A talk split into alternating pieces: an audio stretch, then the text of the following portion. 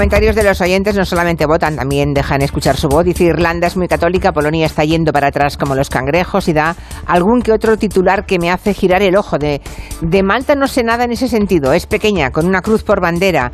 Como no acierto ni una, puestos a no saber, voto por Malta, que no sé nada. Bueno, se refiere esta oyente a la pregunta que han planteado hoy en Orden Mundial, que es cuál de los tres países siguientes fue el último en legalizar el divorcio, si Irlanda, Malta o Polonia. Bien. ¿Qué hemos aprendido esta semana, Eduardo? Pues yo, Julia, traigo como una mini encuesta dentro de, la sección de E.ON, porque yo he aprendido eh, cuál ha sido la palabra más buscada del 2022. ¿Y? Pues yo pensé que iba a ser o la reina o Ucrania, y no, es Wordle. Anda. La aplicación esta del juego Sí, sí, para, sí. pues ha sido el término más buscado en Google en el 2022 y me ha sorprendido porque con una guerra en Ucrania yo asumía que iba a ser pues seguramente eso, Ucrania. Y no, no, no, es, es Wordle. Le pegó un subidón hace unos meses. Yo jugaba mucho, ahora ya menos. Pues pero- sí, sí, Ya. esa ha sido la palabra más buscada en este año. Parece nuestro mundo eh, la orquesta del Titanic tocando en la cubierta, ¿eh? Si es que nos da todo igual, o sea, ni guerra ni nada. Aquí haciendo juegos de palabras y rellenando, es increíble. ¿Y tú qué has aprendido, Blas? Pues he aprendido una cosa muy curiosa sobre la famosísima canción Y viva España de Manolo Escobar, que es una Anda. especie de himno semioficial de la selección española de fútbol. Sí. Lo interesante de esta canción, que yo aluciné cuando lo descubrí, es que no es una canción de origen español. Es una ¿Ah, no? canción que compuso un belga que estaba aquí de vacaciones en la Costa Brava en los años 60 y que antes de escribirse, perdón, de traducirse al castellano, se tradujo y se hizo muy popular en Suecia, en Reino Unido, en Dinamarca, en un montón de países del mundo. Llegó a ser top de las listas por encima de canciones de Queen, de Bob Dylan y cosas así. Y ya después de todo ese éxito internacional, alguien en España dijo, oye, ¿y si traducimos esta canción que va sobre España al castellano? Y, le proponemos a decimos Viva España, cante"? claro. Claro. Y después se hizo popular en España, pero vamos, tardamos años en darnos cuenta de, de que eso estaba ahí. Ah, curioso, yo creo que esta historia la hemos contado algún día en el programa, pero hace muchos, muchos años, hace muchísimo tiempo. Hace una semana, ¿no? Pues no estaba yo ese día, entonces. Bueno, empecemos ahora con ah, una pregunta de los oyentes, de Pablo en Sevilla, que nos pregunta por el intento de golpe de Estado en Alemania, que ayer se abortó. Eh, recordarán que lo comentamos en el gabinete, así muy por encima. Ah, Pablo quiere saber si la extrema derecha está tan fuerte en Alemania como para atreverse con un golpe de Estado, ¿no? Y si suponía realmente una, una amenaza. ¿Qué, A- qué le contáis? Yo, Julia, por resumir un poco, le diría que en el corto plazo no suponía este grupo una, una amenaza para el Estado alemán, pero sí que es verdad que Alemania tiene un problema muy serio con la extrema derecha y que al final entendemos que tengan que actuar en la medida en la que han actuado, que recordemos que han sido 3.000 3.000 policías, contra este tipo de, de grupos con un perfil tan violento como, como el que vimos ayer. La cuestión al final es que estamos hablando de un grupo muy concreto. Estos pensemos que eran revisionistas imperiales, no tenían, es verdad que mezclaban algunas cosas con planteamientos filonazis y conspiranoicos, pero lo importante, y luego otra cosa también muy importante para entender a este grupo, de los detenidos mm, había muy pocos por debajo de los 40 años, es decir, no tenía un calado entre la juventud, pero sí que tenemos que tener muy presentes que en el corto plazo no pueden suponer una amenaza, pero es verdad que al final tienen un potencial de tejer una red de influencia en una Alemania que ha ido viendo cómo en las últimas décadas la violencia extrema derecha va increciendo, ¿no? Entonces es verdad que este tipo de grupo de Ah, ayer sí. tenía muchos planteamientos conspiranoicos y hay temor a que pues puedan extenderlos entre esos grupos que, que están dis- dispersados por el país, que creo que es en torno a 22.000, 23.000 perfiles de extrema derecha lo que tiene la policía localizados, han controlados. Hay una, pre- una oyente que nos escucha, mucha gente que nos escucha, no sé cuántos, pero bastantes personas que nos escuchan desde Perú, y una de ellas nos ha dejado un mensaje, este. Hola, os llamo de Perú, soy Bárbara y también estoy trabajando. Muertos de miedo, entramos en pánico en algún momento eh, y en menos de tres horas todo se desencadenó de la mejor manera, en verdad, porque por mucho que digan que este presidente era un burro y era un inútil y todo, gracias a eso es que hemos evitado un problema tremendo que podía haber pasado en el Perú, ¿no? Bueno, ya veis eh, la opinión de, de esta oyente. Estamos hablando de lo que ocurrió ayer en Lima. Pedro Castillo intentó llevar a cabo un, un golpe de Estado, un autogolpe, podríamos decir, ¿no? Aunque va a quedar en nada porque, claro, es que acabó detenido a las pocas horas, porque nadie estaba detrás de él, estaba él solo, ¿no?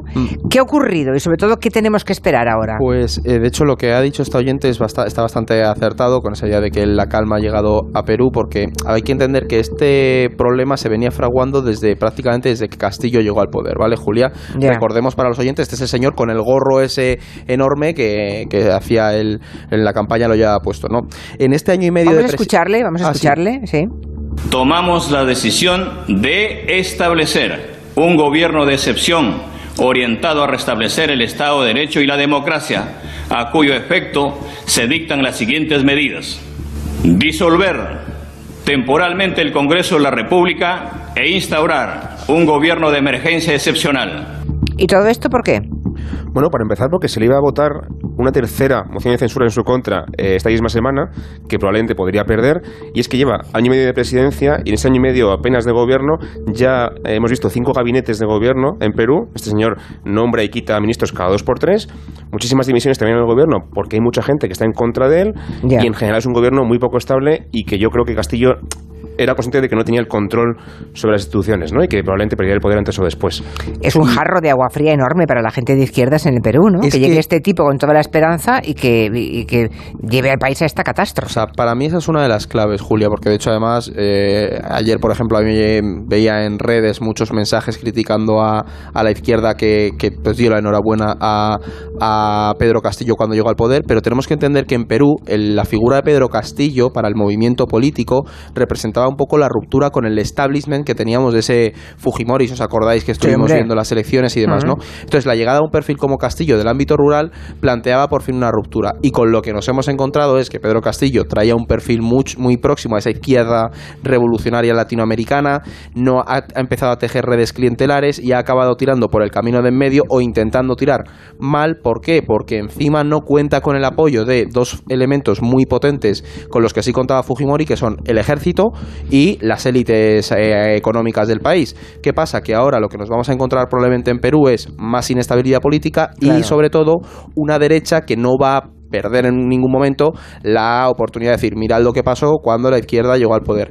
Es verdad, ha llegado un perfil de izquierdas al poder, ha intentado perpetuarse en el poder y esto, o sea, Pedro Castillo va a ser responsable mm. directo de muchos de los eh, problemas con los que se va a encontrar la izquierda a futuro. O sea, él vio el golpe de Estado que dio Fujimori en su momento y pensó que el pobre diablo podía hacer lo mismo. cuando no tenía. La técnica del autogolpe. Ya, el autogolpe, pero no tenía ni la estructura, ni el poder económico, ni el poder militar detrás. No, y la, Tremendo. Y quien le ha, quien le ha sucedido mm, se va a encontrar con la. Eh, Dina, Boluarte, ¿no? Se va a encontrar con una situación muy similar a la que tenía Pedro Castillo porque ella no cuenta con apoyos en la Cámara. Va a tener que construirlos y lo que vamos a ver es la derecha peruana intentando tumbar al gobierno que probablemente acaben no consiguiendo. Bueno, pues dejamos el tema de los golpes, ¿eh? los golpes de Estado, este autogolpe fallido, eh, afortunadamente, y luego el, el, el golpe en Alemania que no se llegó a producir, pero que ya, ah, ya les contamos ayer sobradamente en el tiempo de gabinete.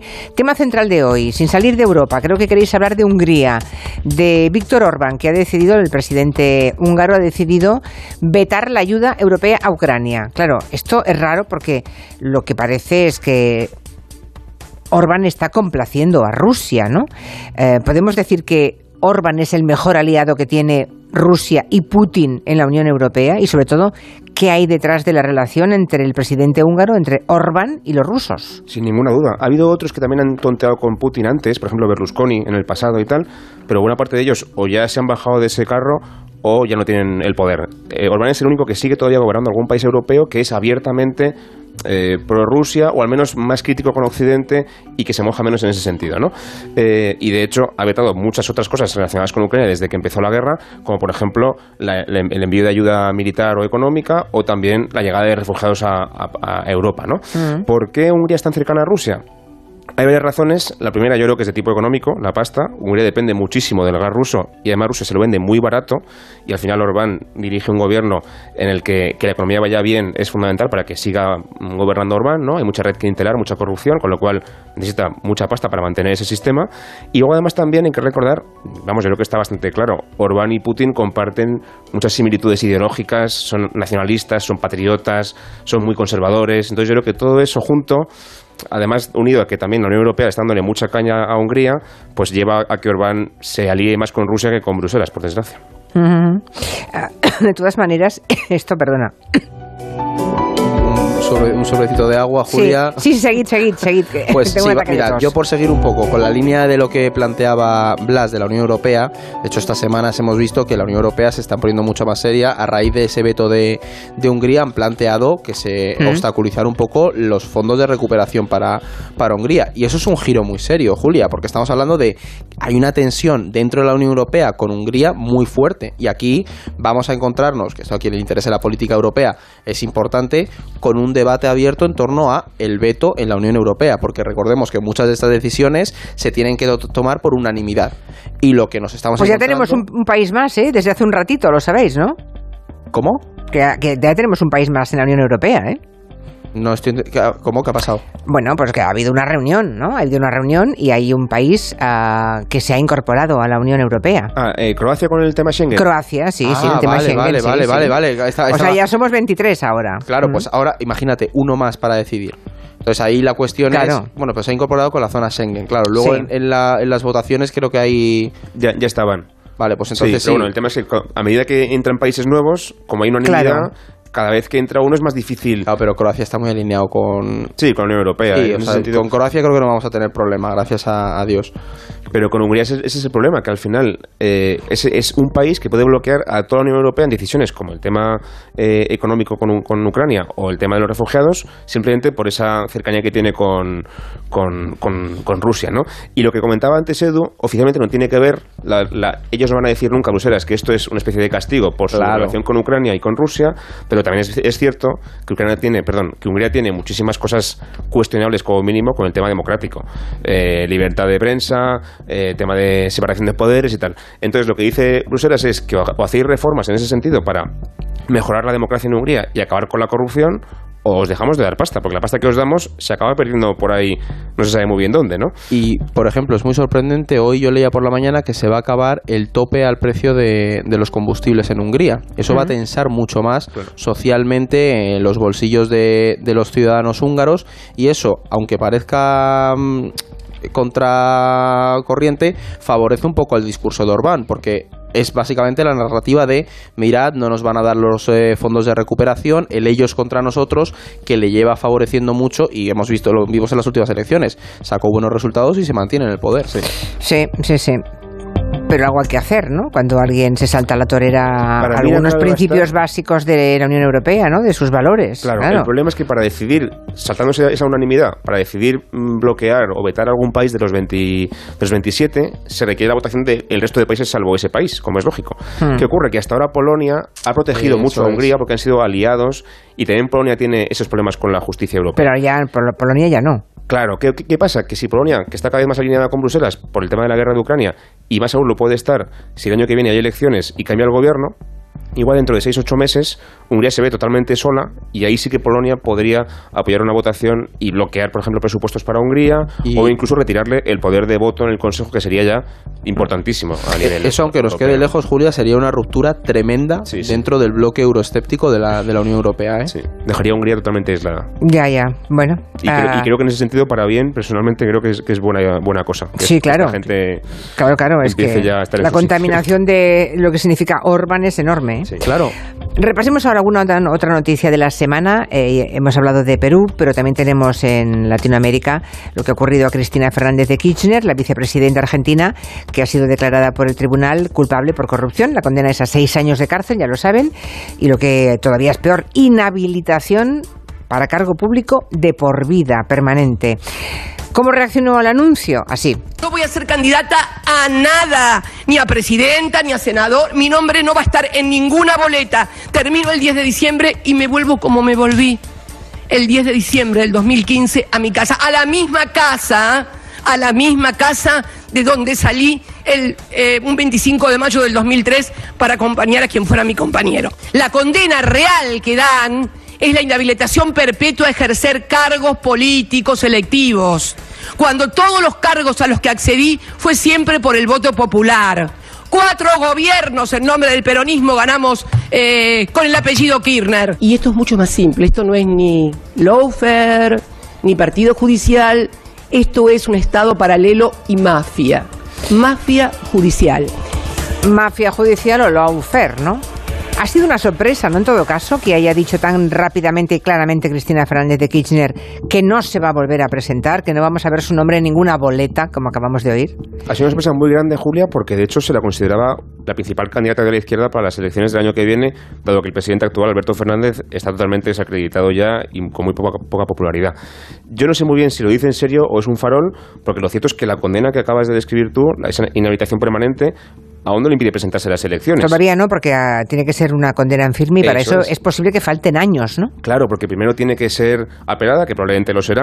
Hay creo que dos instancias más antes de la sentencia firme. Eso puede tardar años y hasta entonces ella ni va a entrar en la cárcel ni tampoco va a ser inhabilitada permanentemente. De hecho, es muy probable que nunca llegue a entrar en prisión porque en Argentina a los mayores de 70 años se les permite eh, eh, cumplir condena de, de prisión en su casa, en arresto domiciliario. Y ella lo va a cumplir en febrero. O sea que probablemente esta mujer nunca lleguemos a entre rejas, ¿no?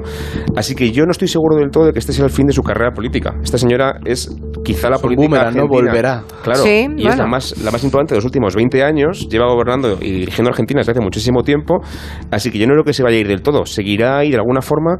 Lo que yo sí que espero es que esta condena de alguna forma permita abra la puerta a voces más centristas, tanto de la izquierda como de la derecha, para evitar que el país se siga rompiendo, porque es que esto es... La polarización en ruptura total. Argentina es No, brutal Claro, también, y más ¿no? aún todavía. La, con la famosa brecha, ¿no? Sí, sí. Bueno, nos queda un minuto para acabar, para llegar al boletín informativo, así que vamos a resolver la pregunta que habéis hecho a los oyentes. La pregunta era eh, cuál de los siguientes países fue el último en legalizarlo el, el divorcio, Irlanda, Malta o Polonia.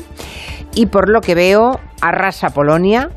Creen los oyentes en un 46%, que es el país que más tarde legalizó el divorcio, seguido de Irlanda en un 29% y de Malta un 24 y pico por ciento.